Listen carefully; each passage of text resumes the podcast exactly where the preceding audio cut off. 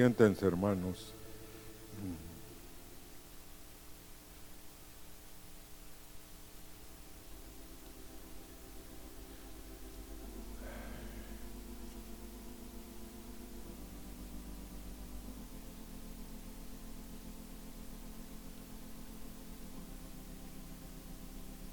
Hoy vamos a hacer una cosa un poco nueva.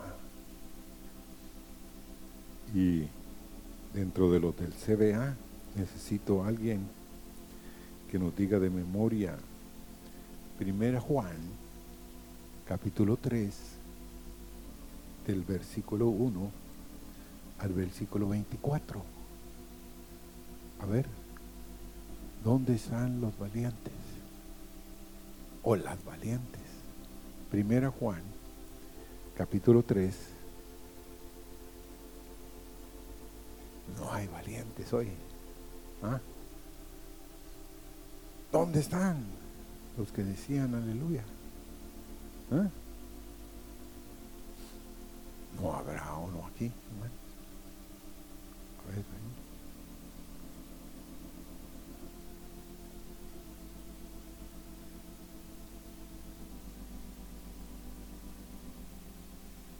Ponte en pie.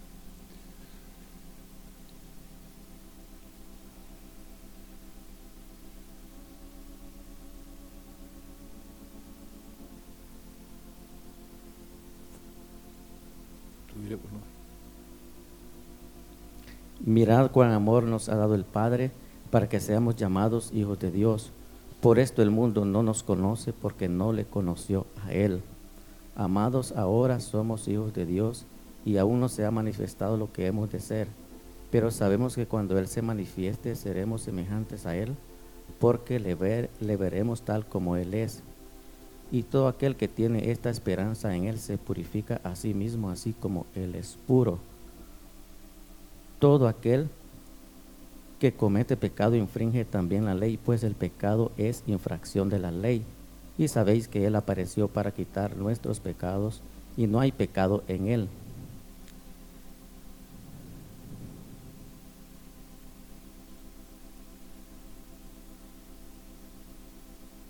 Todo aquel que permanece en Él no peca. Todo aquel que peca no le ha visto ni le ha conocido. Pero hijitos.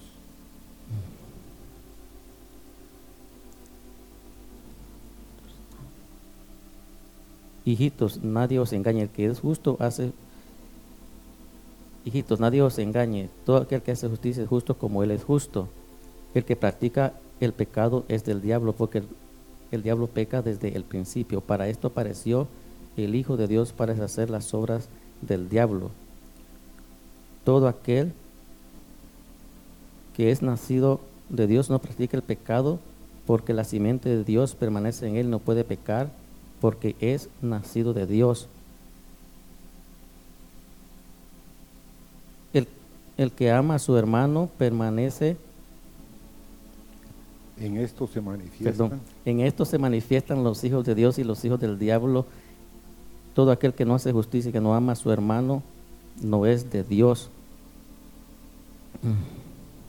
Dios.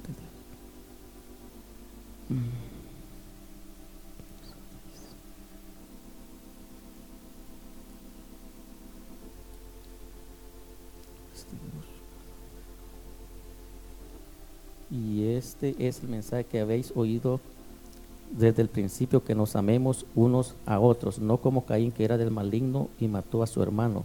¿Y por qué causa le mató? Porque sus obras eran malas y las de sus hermanos justas. Os escribo a vosotros, hijitos, porque vuestros pecados os han sido perdonados por su nombre. Os he escrito, os es- perdón. Voy a seguir yo. Hermanos míos, no os extrañéis si el mundo os aborrece. Nosotros sabemos que hemos pasado de muerte a vida, en que amamos a los hermanos. El que no ama a su hermano permanece en muerte. Todo aquel que aborrece a su hermano es homicida, y sabéis que ningún homicida tiene vida eterna permanente en él. En esto hemos conocido el amor, en que Él puso su vida por nosotros, también nosotros debemos poner nuestras vidas por los hermanos. Pero el que tiene bienes de este mundo y ve a su hermano tener necesidad y cierra contra él su corazón, ¿cómo mora el amor de Dios en él? Hijitos míos, no amemos de palabra, ni de lengua, sino de hecho y en verdad. Y en esto conocemos que somos de la verdad. Y aseguraremos nuestros corazones, nuestros corazones delante de Él. Pues si nuestro corazón nos reprende, mayor que nuestro corazón es Dios, y Él sabe todas las cosas. Amados, si nuestro corazón no nos reprende, confianza tenemos en Dios. Cualquier cosa que pidiéremos, la recibiremos de Él porque guardamos sus mandamientos y hacemos las cosas que son agradables delante de Él.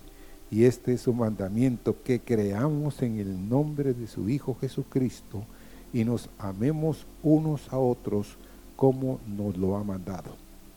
Y el que guarda sus mandamientos permanece en Dios y Dios en Él.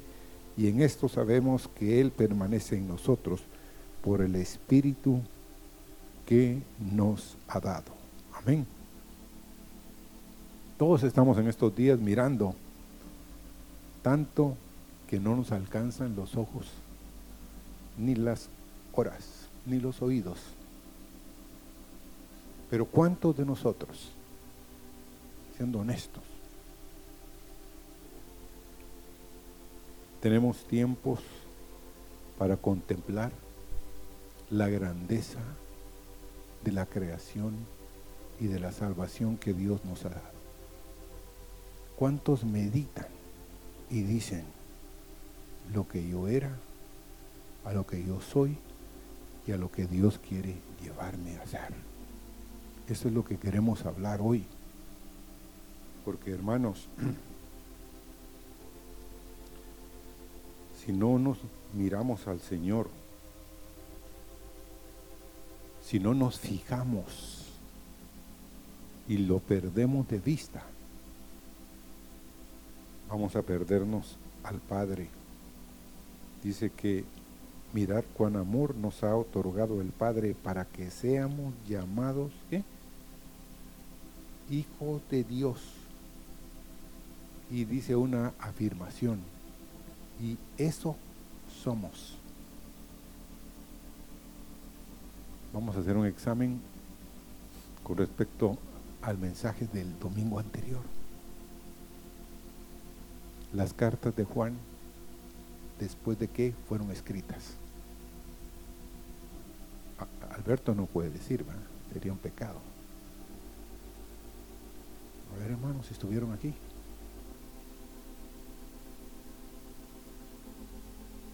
No estuvieron.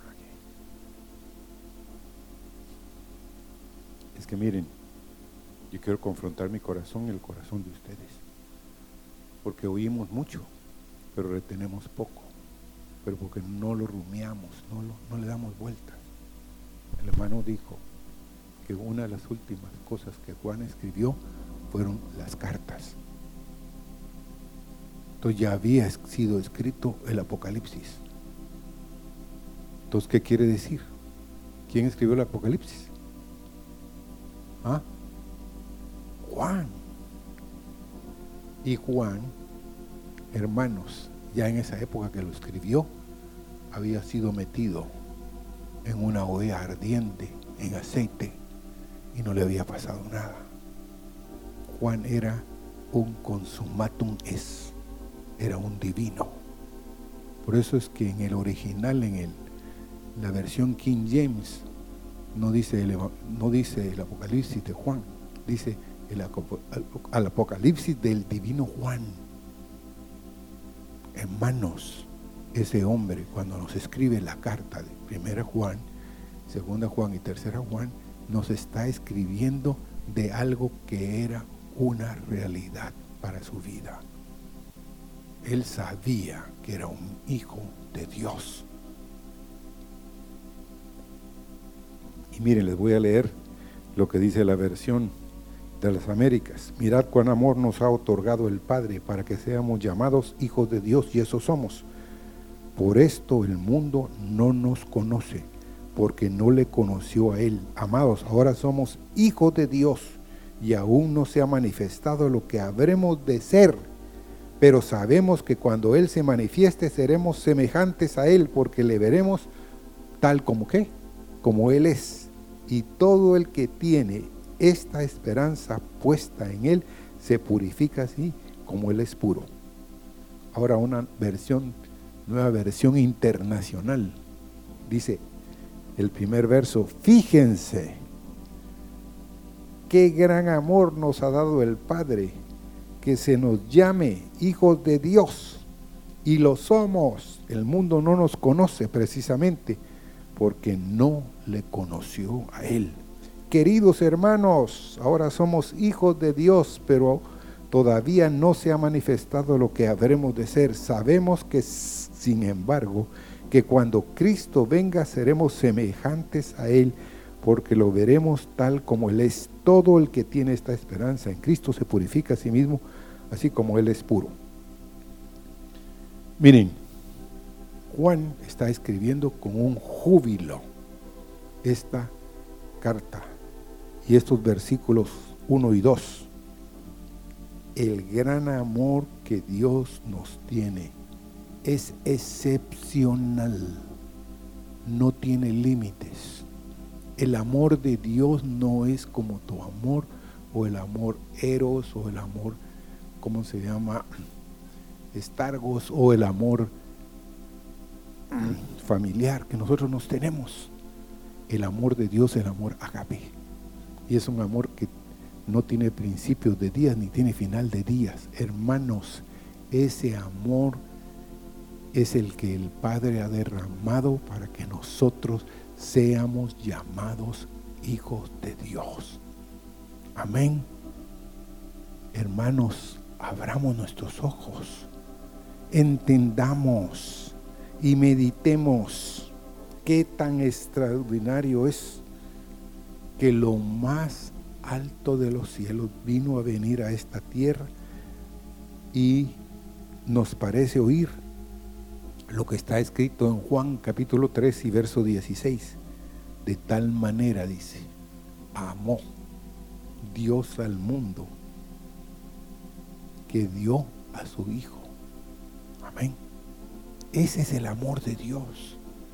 Debemos de meditar en nuestro corazón ese cuán grande amor fue derramado para que tú y yo estemos esta mañana en este lugar.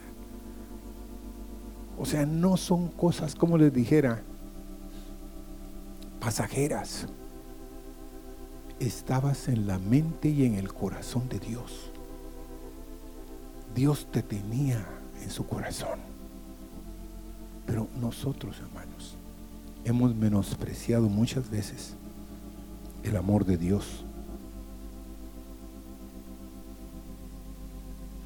A pesar de todas estas cosas, todavía no es manifestado todo lo que hemos de ser. Porque miren, hermanos, solo miramos lo externo. Solo miramos lo de fuera de los hermanos solo miramos el monte Sinaí, que muchas veces lo único que hace es echar qué? Truenos y relámpagos. Pero adentro, hermanos, está el tabernáculo, está el Dios mismo, pero muy pocos a veces logran ver cómo es Dios en nosotros. Ahora, ¿por qué es que dice este verso? Por esto el mundo no nos conoce. ¿Por qué? No lo conoció a él. Y les hago una pregunta que yo me cuestioné. ¿Por qué no lo conocieron? si a los suyos vino. ¿Mm? Era una parte de ellos. Era como ellos. Pero ellos solo miraban por fuera. Miraban la nada que era el carpintero de Nazaret. Por eso es que nos perdemos, hermanos, al Jesús, porque no lo podemos ver en otros. Y una vez me dijo un siervo, Carlos, si tú no logras ver al Señor en otros, tú no lo vas a ver nunca en ti. Ah, sí, dije yo, así es. Pero ¿cuántos de ustedes, hermanos, cuando están en la mesa, se dan cuenta que el Señor está ahí? Ah, no, ahí la que está es mi mujer, dice alguien. No, pero ahí vive el Señor. Es como aquel siervo. Ese siervo de Dios, hermanos. Era un siervo que tenía luchas igual que tú, igual que yo. Y parece que le gustaba lo que a muchos de ustedes les gusta y que a mí me prohibieron, gracias a Dios. Hay muchos de ustedes, hermanos, que leen el periódico en la mesa, pero ahora ya no leen el periódico en la mesa con el papelote aquel, porque era un papelote me acuerdo, el periódico en Guatemala era un periódico grande, hermano, que cubría media mesa casi. Entonces la otra persona nunca se miraba.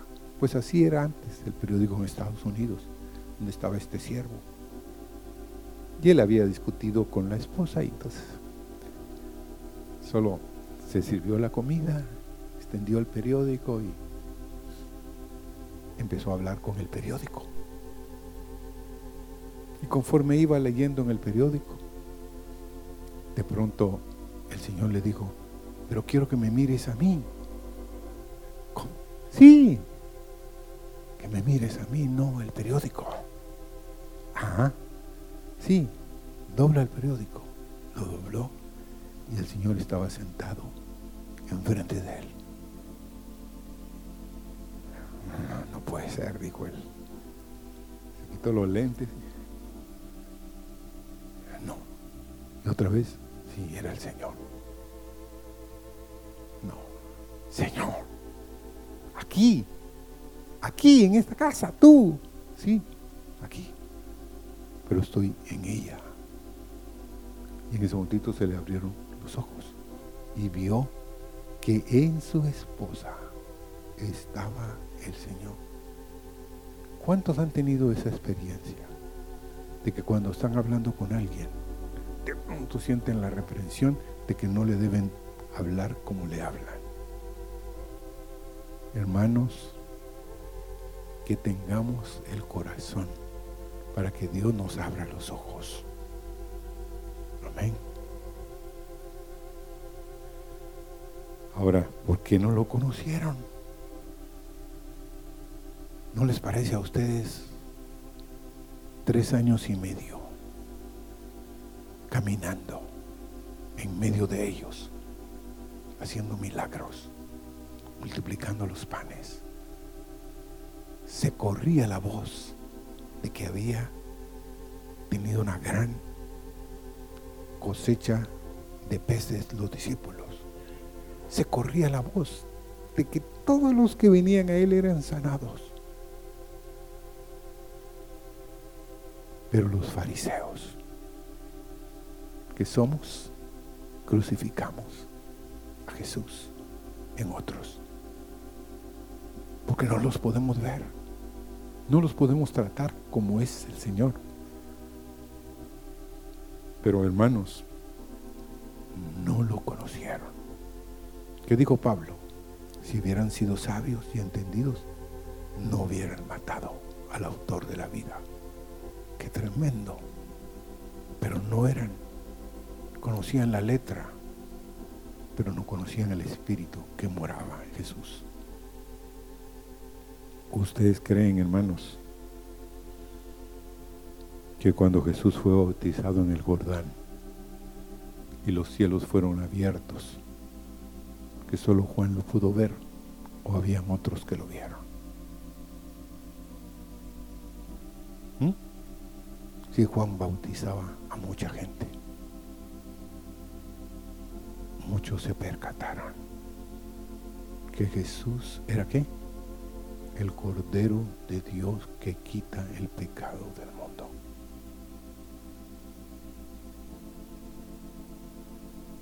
Por eso es que los discípulos de Juan se fueron tras Jesús. Pero ¿por qué los fariseos? ¿Por qué los escribas no se fueron? No corrieron. Hermanos, hay algo en nuestros ojos que nos tapa, que no nos deja ver lo que hay en otros, lo que hay en Jesús. Hay muchos de ustedes que no leen sus palabras porque dicen, no, no le entiendo. Hay que nacer, hermanos, de nuevo para entender las palabras de Dios. Si tú no lo entiendes, sencillo, no, no te compliques. Dile que te dé un nuevo nacimiento, como dijo la profecía. Hoy puede ser tu día. Si tú no entiendes si tú no comprendes, si al leer no te sientes que te está hablando el Señor, entonces quiere decir que no has nacido de Dios.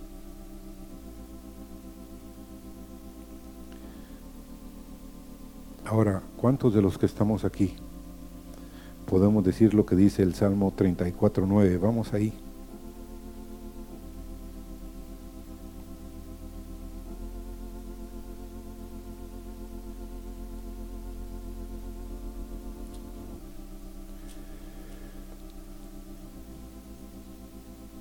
temed a Jehová, vosotros todos sus santos, pues nada falta a los que le temen. Pero el verso 8, perdón, gustad, ¿qué quiere decir gustar? Es rico, hermanos. Y ved, de que miremos que es bueno Jehová, dichoso el hombre que confía en Él. Estos días, yo creo que les compartí hace con varios el anhelo de mi corazón. En muchas áreas ha sido cumplido. Y una de las cosas es que me gusta leer y últimamente Dios me ha estado metiendo en leer testimonios de personas que entregaron sus vidas con tal gozo, con tal entrega, hermanos, que yo he dicho, Señor, danos eso que esos tuvieron. Y les voy a relatar algo que me pasó. Este es el caso de una niña. Tenía solo como siete años de edad. Vivía en una comunidad, pues en un pueblo en el África, pero que ese pueblo era un pueblo pagano. La tribu era una tribu pagana. Pero llegó una misionera y la misionera empezó a compartir. Y nadie se acercaba. Pero la niña se acercó un día y entabló una relación con la misionera. La misionera, hermanos, le dijo de que le iba a regalar grandes tesoros a cambio de que ella le enseñara lo de su lenguaje, el lenguaje de ella. Y la niña, mm, bueno, está bien, pero fruto de eso, la niña conoció al Señor. Y la niña inmediatamente corrió a la tribu y les dijo, la misionera tiene palabras de vida eterna. Pero el jefe de la tribu no quería perder su estatus. Entonces pusieron al, agarraron a la niña primero como una esclava de un soldado del ejército del hombre y le dieron instrucciones que la pusiera en un sistema de prensa que jalaba a la niña para que la niña se arrepintiera de lo que les había dicho, porque no era verdad. Y la niña, hermanos, dice que una vez el hombre bajó donde estaba ahí y le dijo, ¿por qué eres tan obstinada y tan terca? Solo dime que vas a decir que lo que dijiste no fue cierto y te vamos a soltar.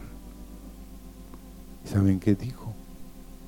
La misionera me dijo que el amor y lo que Dios había hecho al entregar a Jesucristo por mí era más que cualquier cosa. Y así que lo siento. Quiero entregar mi vida a ese Dios que me ama. El soldado dice que le fue a decir al, al jefe, mire, es más allá de lo que hemos pensado. No logramos doblegarla. Entonces, mátala, le dijo. Entonces le dijo, hija, una oportunidad más te queda. O vas a morir. No importa, le dijo. Estoy dispuesta a irme con él.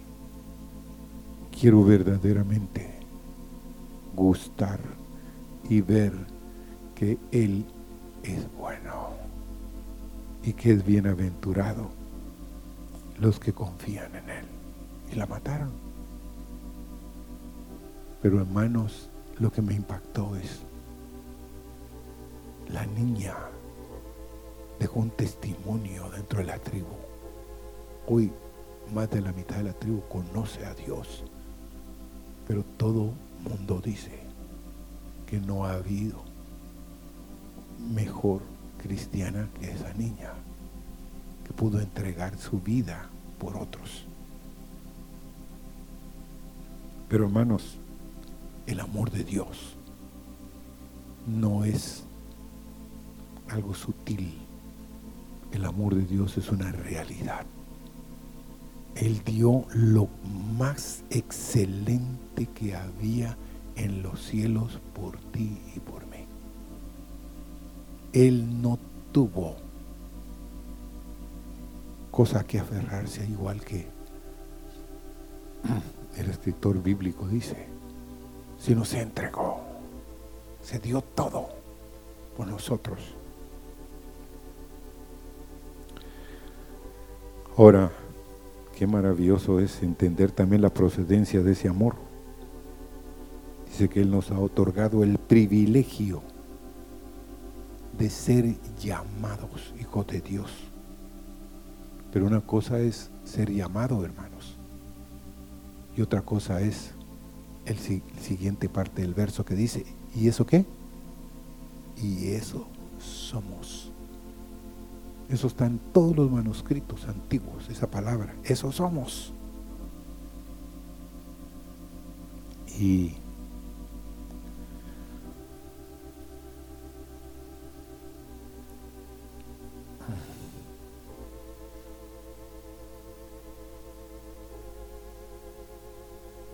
Dios ha manifestado, hermanos, de tal manera su amor, su afecto, puro y sin mancha y es una realidad hoy en muchos lugares del mundo.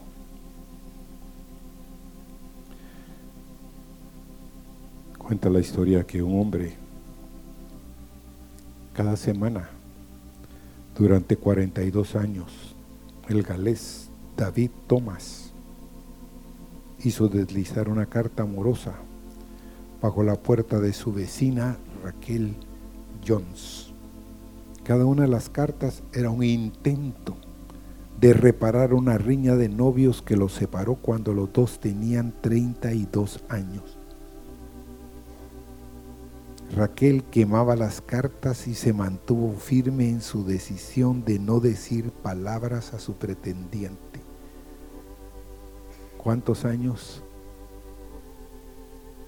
este hombre le escribía cada semana a esta mujer una carta, hermanos. ¿Mm? ¿Cuántos? ¿Mm? No tengan miedo. 42 años.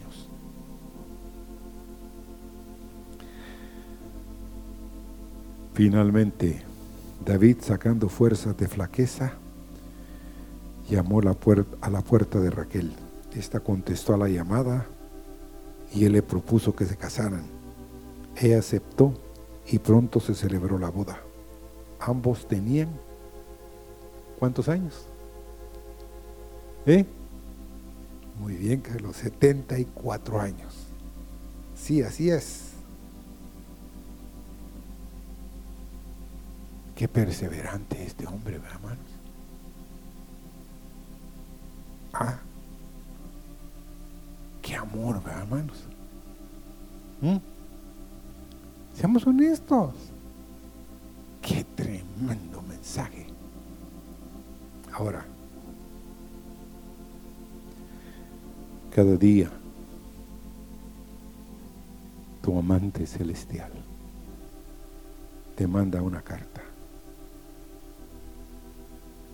Es una carta de amor, de su palabra.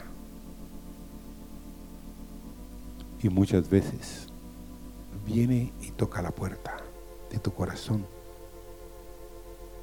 y te pregunta, ¿me amas? ¿Te quisieras casar conmigo? ¿Quisieras tener una parte conmigo? Yo te amo. Quiero que seas una parte conmigo. ¿Qué vamos a responder?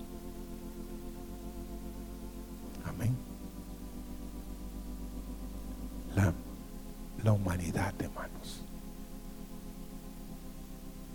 ni los hombres ni las mujeres verdaderamente saben corresponder al amor de Dios.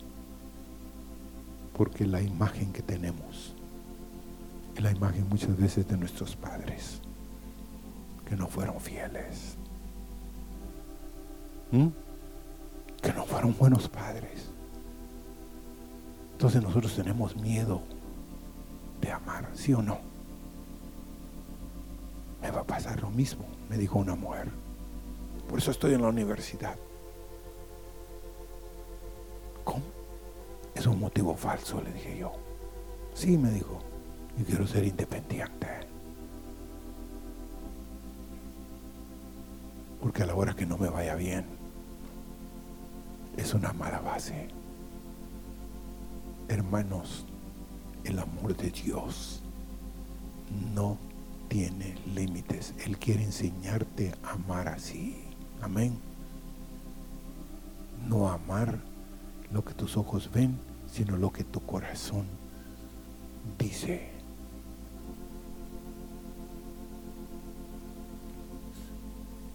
¿Cuántos de ustedes ya se dieron cuenta estamos dentro de un mundo sobrenatural? ¿Cuántos de ustedes a veces se han despertado y han visto que hay una esfera afuera de ustedes? Diferente a la que ustedes ven. Porque sienten la presencia de alguien ahí en la habitación. Una vez yo fui a un hospital.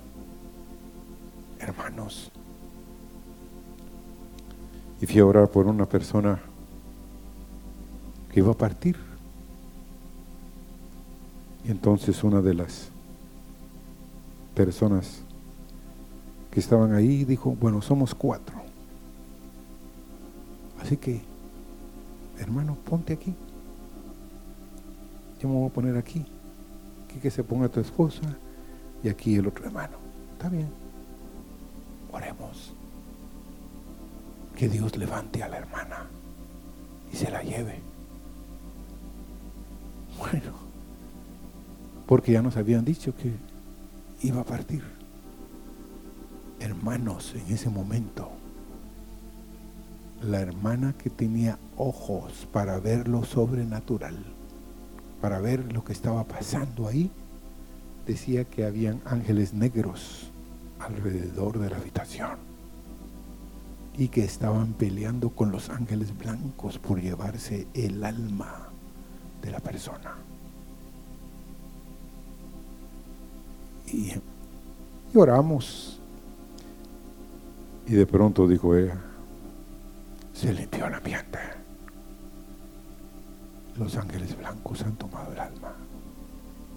Y la hermana solo se despidió, dijo, amén, y se fue. Pero hermanos, ¿cuántos de ustedes ya se dieron cuenta que era un mundo sobrenatural? Más real que esto.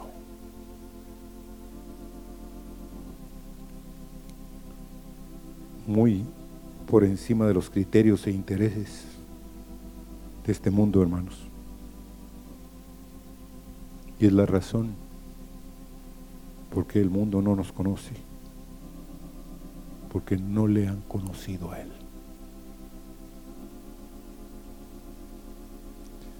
¿Saben ustedes que el amor de Dios nos ha hecho semejantes al Hijo, hermanos? ¿Cuántos dicen amén? Es el amor de Dios que ha cambiado tu corazón. Es el amor de Dios que ha cambiado mi corazón.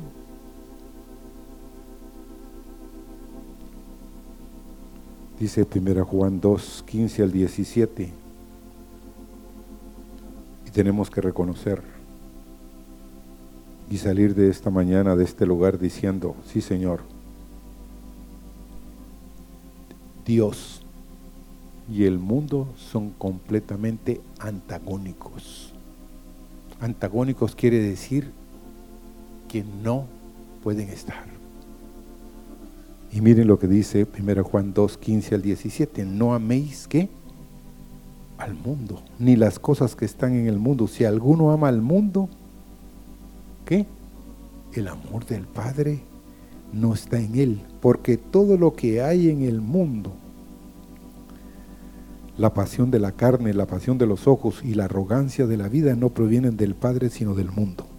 Y el mundo pasa y también sus pasiones, pero el que hace la voluntad de Dios permanece para siempre. Fue el verbo de Dios, hermanos, manifestado en la carne, lo que los hombres no lograron ver. Y miren lo que dice Juan 1.10, en el mundo estaba y el mundo por él fue hecho, pero el mundo no le conoció, dice en la versión de las Américas. Porque es difícil ver a Cristo en su humillación, hermanos. ¿Sabían ustedes?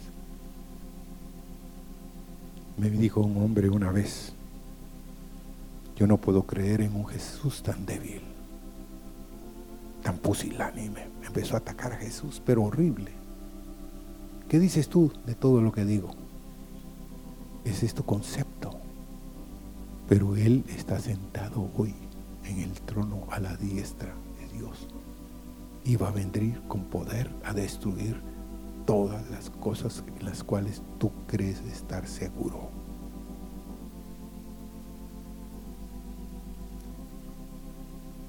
En Colosenses, nuestra vida, hermanos, tiene que estar escondida en Cristo. Amén. Colosenses 3D dice, porque habéis muerto y vuestra vida está escondida con Cristo en Dios. Todavía, hermanos, el que vive en ti no se manifiesta. Pero hay veces, hermanos, que vemos manifestaciones de Dios en nosotros. Que Dios empieza, por ejemplo, amar a alguien, como dijo un siervo a una sierva de Dios. Le digo, mira, porque nos fuimos a hablar con él. Y el siervo nos dijo, es que no quieren morir. ¿Cómo? Si no quieren morir, ámenla. Ámenla tan entrañablemente que el amor de ustedes va a derrotar todo argumento de su corazón. Ah, así es la cosa. Hay que morir amando, soportando, siendo fiel en la humillación. Él nos echó marcha atrás, hermanos. El sufrimiento era tremendo, pero amaba a los que iban a correr en pos de su plan y de su camino. Y cuando nos despedimos de ese lugar, esa mujer había cambiado totalmente. Era otra. Pero el amor de Dios, hermanos, conquista, quebranta el corazón más duro. Y una muestra es, te quebrantó a ti, me quebrantó a mí.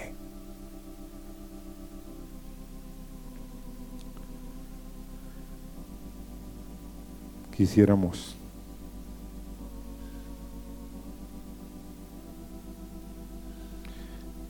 Vamos a leer 2 Timoteo 2:13. Dice que si fuéramos infieles, Él permanece fiel. Él no puede negarse a sí mismo. Dios en el amor, hermanos, siempre toma la iniciativa. Óigalo. Óyelo. Él siempre está amando. Amén. Dios no está buscando pleito contigo. Dios no está. No, siempre te está amando. Escogiendo lo mejor para ti. En 1 Juan capítulo 4, verso 9 y verso 10 y el verso 19 también. Dicen, esto se mostró el amor de Dios para con nosotros en que Dios envió a su Hijo unigénito al mundo para que vivamos por Él. Y el verso 10 dice, y en esto consiste el amor, no en que nosotros hayamos amado a Dios, sino que Él nos amó a nosotros y envió a su Hijo en, en propiciación por nuestros pecados. Y el verso 19, nosotros le amamos a Él porque Él nos amó primero. Ahora, hay quienes aquí pueden pensar lo que a veces otros me han dicho. Ah, sí, Dios se forzó a amarnos. ¿Ah? I'm sorry, my friend. No es así. Dios no está forzado y no fuerza a nadie. Amén. Qué feo sería que tú fueras un robot que dijera, te amo, te amo, te amo. Pero en el corazón el robot no siente nada, hermano. Solo viene qué? De algo que repite, que repite, que repite. Pero el amor de Dios, hermanos, no se vio forzado. Amén, ese es algo sobrenatural.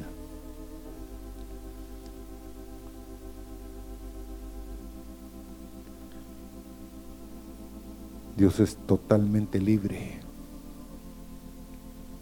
y te otorga su amor sin condiciones, sin que tú hagas algo a cambio. Dice 1 Juan 4, verso 8, el que no ama no ha conocido a Dios, Porque Dios qué es? Es amor. Entonces meditemos un minuto. ¿Cómo me cuesta amar a este? ¿Cómo me cuesta amar a esta? ¿Ah? Entonces quiere decir que no has conocido a Dios. Porque Dios qué? Es amor.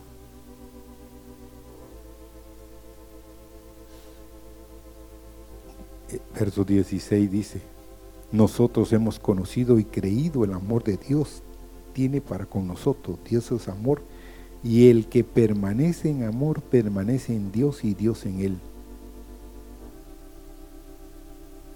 ¿Cómo? nosotros hemos conocido y creído el amor que Dios tiene para con nosotros. Dios es amor. Y el que permanece en amor permanece en Dios y Dios en él.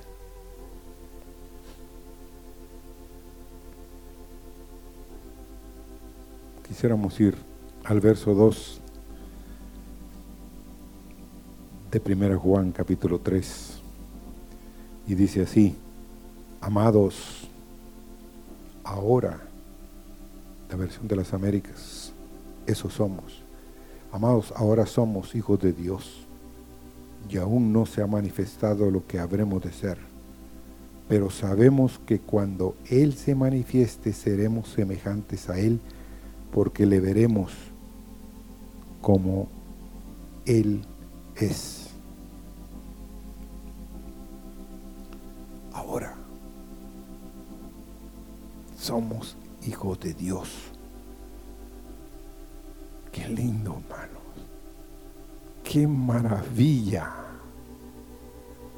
Que ahora, hoy, somos hijos de Dios. Seis veces en este, en la carta de Juan se cita eso.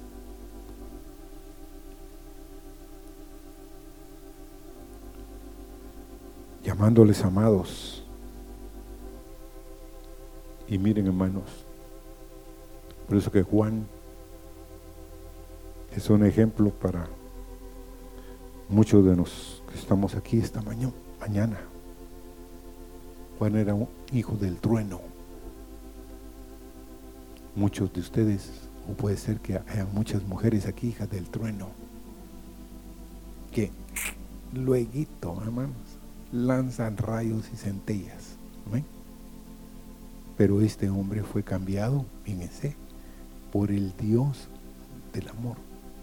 El corazón de Juan fue tan transformado, hermanos, que Juan podía decir, amados, amemos los unos a los otros. Él podía decir eso. Tenía peso.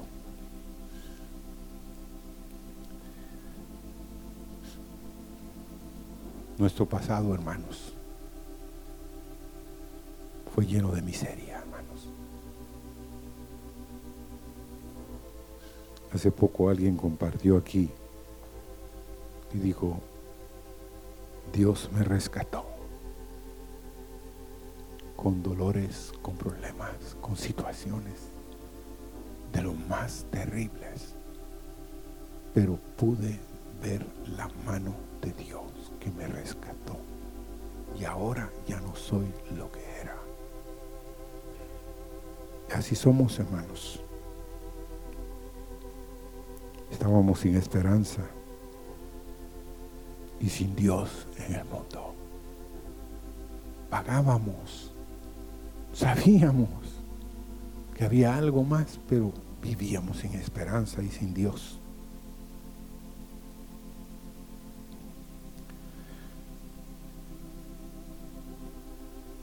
Romanos 11, 29. Eso es para afirmar en muchos corazones aquí, hermanos, que si Dios te llamó,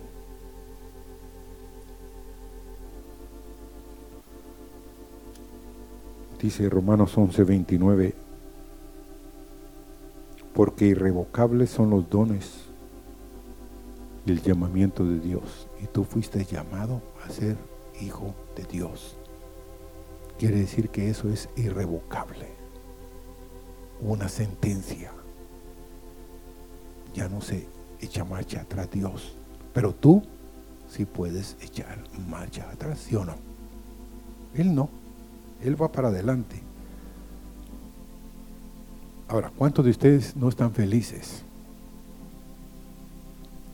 Que todavía no, pero que sí algún día se va a manifestar lo que hemos de ser. Y lo veremos tal cual es Él.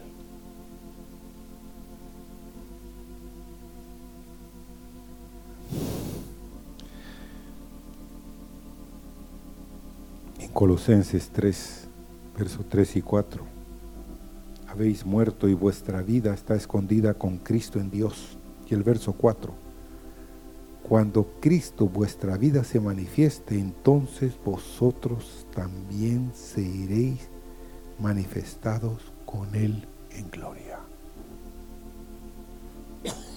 ¿Cómo? Si habéis muerto y vuestra vida está escondida en Dios. Hermanos, cuando Cristo en nuestra vida se manifieste, entonces también seremos manifestados con Él en gloria. Yo no estaba muy de acuerdo las primeras veces que oí que Dios está tabernaculizando en nosotros, que nosotros somos el tabernáculo de Dios. Jesús en la parte humana, el Espíritu de Dios vivía dentro de él. A pesar de que él era hijo de Dios, por un llamamiento también y porque él escogió venir a la tierra. Pero lo glorioso es de que así como él era hijo, así él está esperando que tú seas hijo e hija de Dios, porque el Espíritu de Dios ha venido a ti. Hermanos, tenemos que entender que no hemos nacido solo de carne ni de sangre, sino del Espíritu de Dios, el que ha soplado sobre nuestra vida. Somos otras personas. Por eso es que muchos de sus amistades, muchos de los conocidos suyos, no te aceptan. ¿Pero por qué? Porque no pueden aceptar al que está en ti, al que vive en ti. Debes de darte cuenta.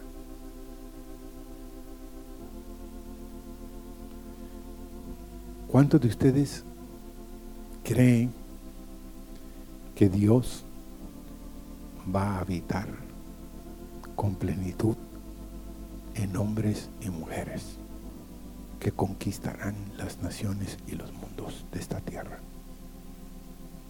Hermanos, yo lo creo con todo mi corazón. Una vez un hermano nos contó esto.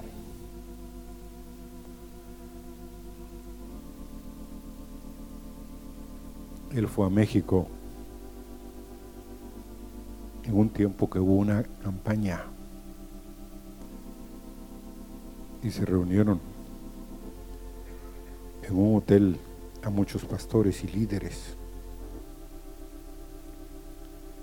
Y este hermano fue a ese lugar. Y dice él que de pronto Dios abrió sus ojos y vio que el que estaba compartiendo la palabra de Dios no era el hermano fulano, sino era Dios mismo en él. Y él decía, no puede ser. Si yo sé que el que subió ahí era fulano, pero ahorita es, es la voz de Dios. Dios mismo. No puede ser, decía él. Y hermanos, quiero que sepan, se manifestará Cristo en tu vida. Él crecerá y llegará a ser un todo, todo en ti. Si en nuestra vida nosotros queremos morir a lo que somos, Él quiere tener el control total de tu vida, de mi vida.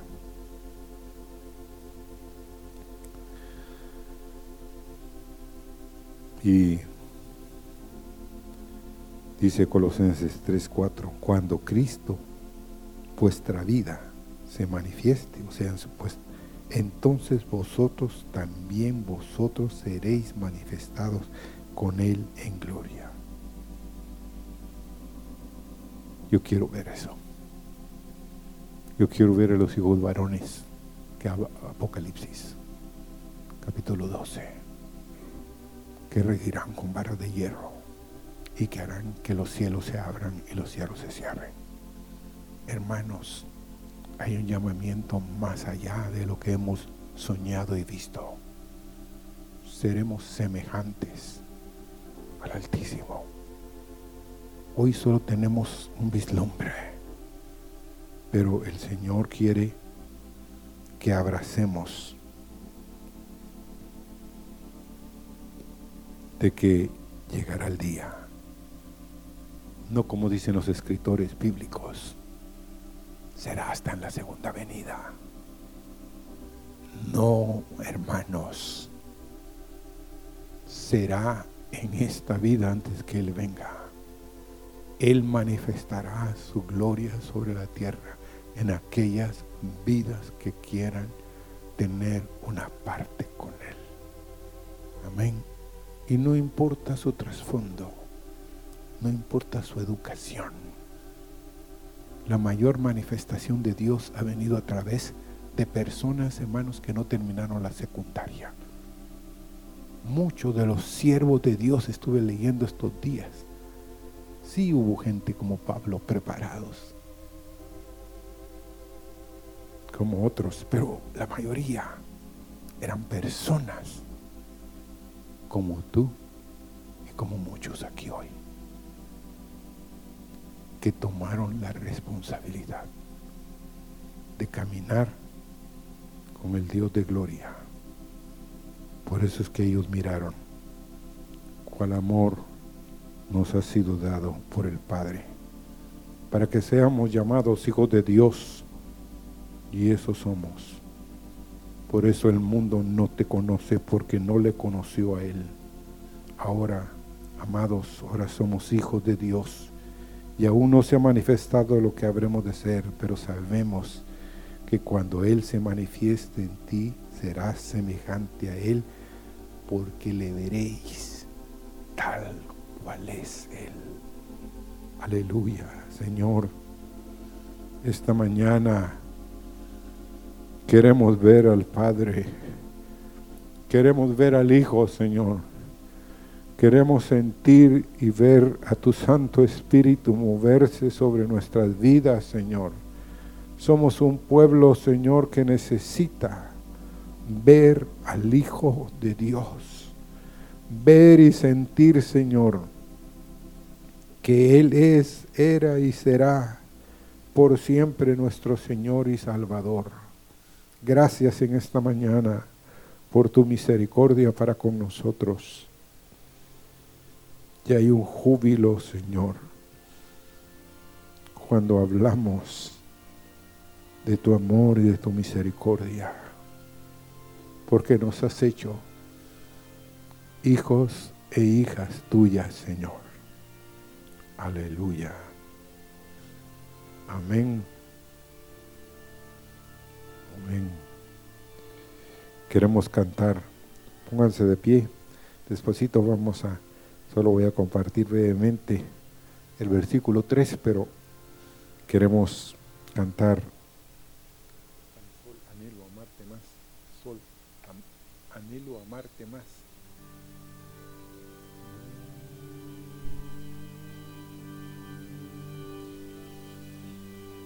anhelo amarte más. Oh Salvador.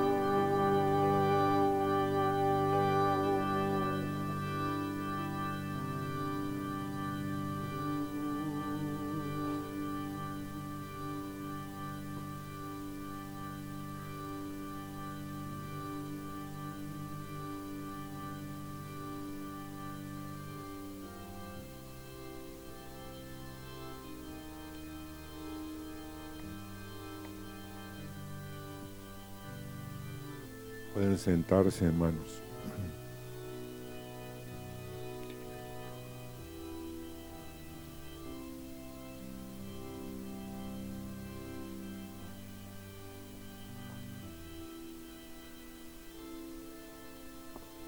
Hermanos, algo vino a mi corazón. Yo pude ver un, un cuadro, hermanos, cuando el pastor estaba hablando acerca del amor de Dios y de lo que Él quiere hacer con nuestra vida. Él quiere llenarnos, ¿verdad? De esa vida celestial. Yo vi esto, hermanos. Hay pedazos de su gloria que están aguardando ahí, están esperando para encontrar un espacio en nuestro corazón. ¿Entienden, hermanos? Pónganle atención, hermanos. Pónganle atención. Hay porciones de la gloria de Dios que están ahí, reservados pero esperando un lugar en nuestra vida. Porque nuestra vida está llena de vanagloria. Vanagloria. Las cosas de esta vida que nos llenan de satisfacción, de gozo, de, de gloria vana, pues, vana gloria. Pero esos bloques, esos espacios, es como que alguien esté esperando, aguardando afuera para colocar un mueble en una casa, pero no hay espacio para meterlo y ocupar ahí el lugar que le corresponde. Hermanos, Dios tiene bendiciones. Dios tiene porciones de su gloria y de su vida, de su mera vida. Hermanos, no hemos probado nada. No hemos probado nada del gozo. No hemos probado nada de la paz que Dios tiene. No hemos probado nada de la santidad que Dios tiene. No hemos probado nada de la justicia que Dios tiene, de su rectitud, de lo que Él es como Dios. No hemos probado nada. Está en espera allí, pero Dios no, no lo puede colocar. Dios no nos lo puede dar, hermanos, hasta que nuestra vida sea vaciada hasta que nuestra vida sea vaciada. Recuerden que el odre viejo no sirve para poner el vino nuevo. El odre tiene que ser cambiado, tiene que ser nuevo para que resista, hermanos, el poder del vino fermentado, el vino, el verdadero vino, porque se va a romper, nuestra vida se quiebra. No aguanta, hermanos, hay glorias aguardando, hermanos, para nuestra vida.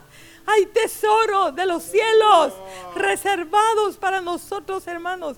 El amor de Dios es grande. Dios no nos da... a veces pensamos que somos personas miserables y eso es bueno pensar que somos pequeños, que somos personas sin esperanza, que somos personas eh, con desventaja por la forma como nacimos, por la forma como, por lo que tenemos, por lo que no tenemos, por lo que nos falta, por lo que no entendemos, por nuestra, nuestra escasa inteligencia, por nuestras pocas posibilidades económicas y todo, y andamos por el mundo cabizbajos. No, hermanos, todos tenemos la misma posibilidad de ser llenos de esa vida que está disponible. Pero Dios no puede, hermanos mientras haya cosas ocupando un lugar en nuestra vida, estará en reserva, estará a un lado aguardando hasta que esté el espacio allí para que eso entre a ocupar el lugar que le corresponde, hermanos. Yo quisiera esta mañana cierren sus ojos y que le digamos, Señor, cuál es lo que está estorbando para que Ustedes han estado diciendo, Señor, yo necesito tu paz. Señor, yo necesito salud. Señor, yo necesito esto, esto, esto. Hay una lista que todos tenemos, hermanos. Pero con nuestros ojos cerrados, digámosle al Señor, Señor, ¿Cuál es aquello que tú me estás pidiendo que me despoje? Hermanos, estamos viviendo los días en los cuales el barco tiene que ser alijado. El peso tiene que ser botado todo lo que nos agobia, todo lo que nos asedia, todo lo que nos estorba, todo lo que nos atrofia, todo lo que nos endurece, todo lo que nos empaña, todo aquello que se constituye en un estorbo para que la gloria de Jehová se manifieste en nuestra vida, hermanos. Oh Señor, muestra cada corazón aquí. Muestra cada corazón aquí presente.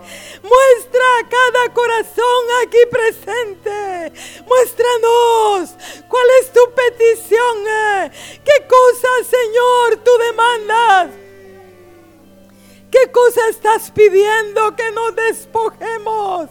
Oh, que consideremos como basura que saquemos de nuestra vida. Oh, ¿cuál es el peso que nos asedia, Señor? ¿Cuál es aquello que nos estorba, Señor? Oh, muestra cada alma aquí presente esta mañana. Muestra cada vida aquí presente esta mañana. Quita el velo.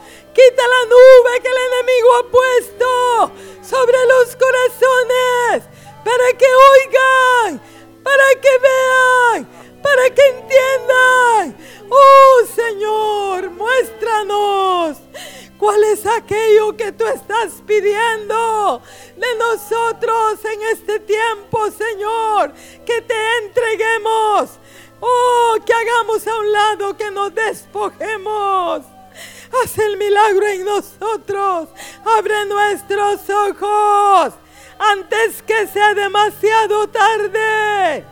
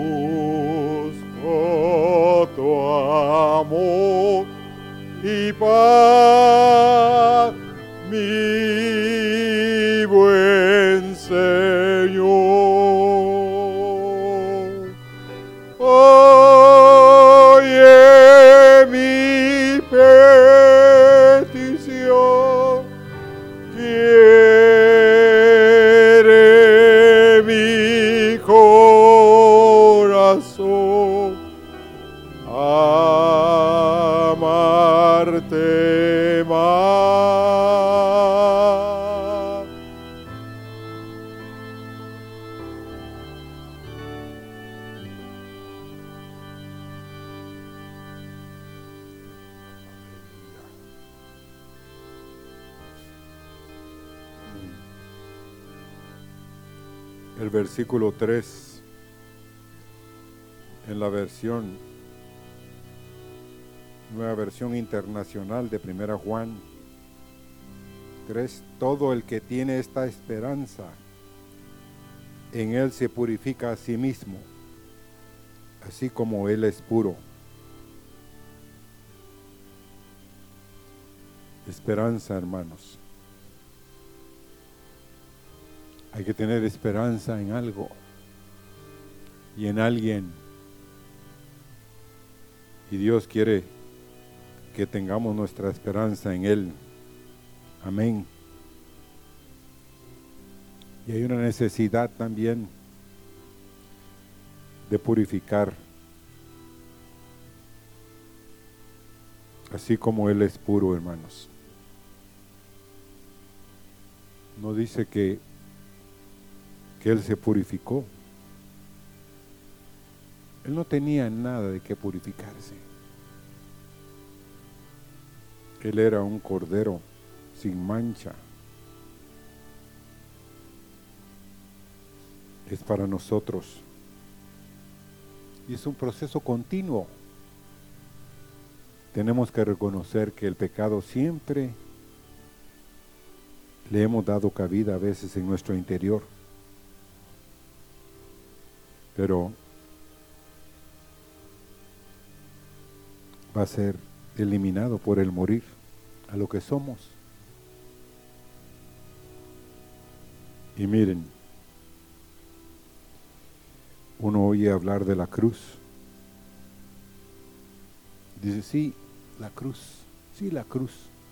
No, hermano, la cruz es morir a lo que somos. Es negarnos a lo que nosotros queremos hacer. Y es un proceso continuo, como les dije. Una vez un siervo me dijo, ¿qué quisieras tú? ¿Morir por Cristo o vivir por Cristo? Morir. Bueno, quiero morir por Cristo. Sencillo, me dijo. Que te corten la cabeza. Ya, se acabó. O que te maten. Se acabó. Pero vivir por Cristo, me dijo, es morir todos los días. Porque la vida de resurrección vino de qué? De la muerte. La vida de resurrección en ti va a venir de que vas a morir. Ay, no, yo quiero vivir. Hermanos, esta vida no es la vida. Esta es una parte. Así que todo el que tiene esta esperanza en Él se purifica a sí mismo, así como Él es puro. Amén. Quiero morir a las impurezas, morir a las cosas feas, morir a lo que hago que no agrada a mi Dios. Y uno se da cuenta, hermanos, cuando algo hace que no agradó a Dios, hay un sabor en la boca. Mmm, qué feo. Sí, así es. Dios te da esa sensación. Pero quiero invitar a los hermanos, al hermano Tomás, al hermano Esteban y al hermano José, que pasen adelante, vamos a orar por los elementos, vamos a tomar la cena del Señor.